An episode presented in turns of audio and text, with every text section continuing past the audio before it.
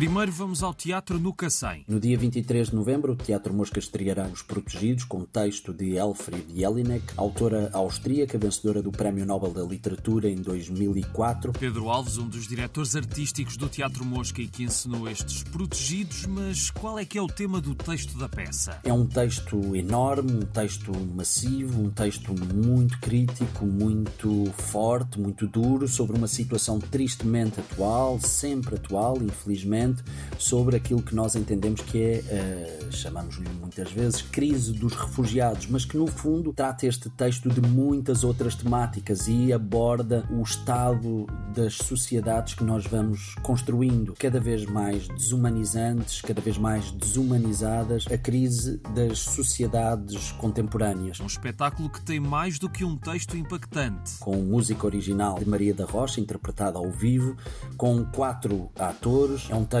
muito forte, um espetáculo visualmente deslumbrante, com uma cenografia fantástica do Pedro Silva, o nosso cenógrafo no Teatro Mosca, e um espetáculo que poderá ser visto tanto aqui no Cacém como depois em muitas outras localidades, em muitas outras cidades em Portugal. Para já no Cacém será a partir de dia 23 e até 2 de dezembro, de quinta a sábado às 9, no Auditório Municipal António Silva. E a partir de amanhã há mais uma ronda de Clave Live Sessions. Parabéns pela vitória, continua aqui sem uma escapatória. Não sei o que vem a seguir na história. Sou atraiçoada pela tua memória. E é com a música da Catarina Branco que se faz esta série de quatro concertos.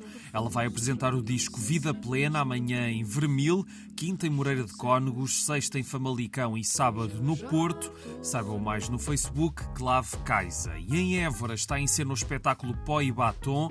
É só até quinta que podem ver esta peça que se define como uma fantasia lírica a partir da história de duas mulheres de Santiago de Compostela. É uma homenagem a Maruxa e Corália Fandinho Ricard, de família anarco-sindicalista, foram vítimas de marginalização, repressão, maus tratos e violência, enquanto os irmãos se encontravam na clandestinidade e hoje estavam presos.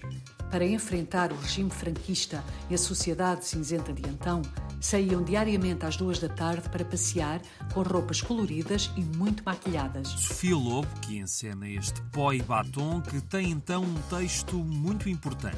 O texto é muito bonito e as personagens, que se baseiam, portanto, em mulheres reais, são um exemplo de coragem e determinação. E de esperança, em qualquer momento.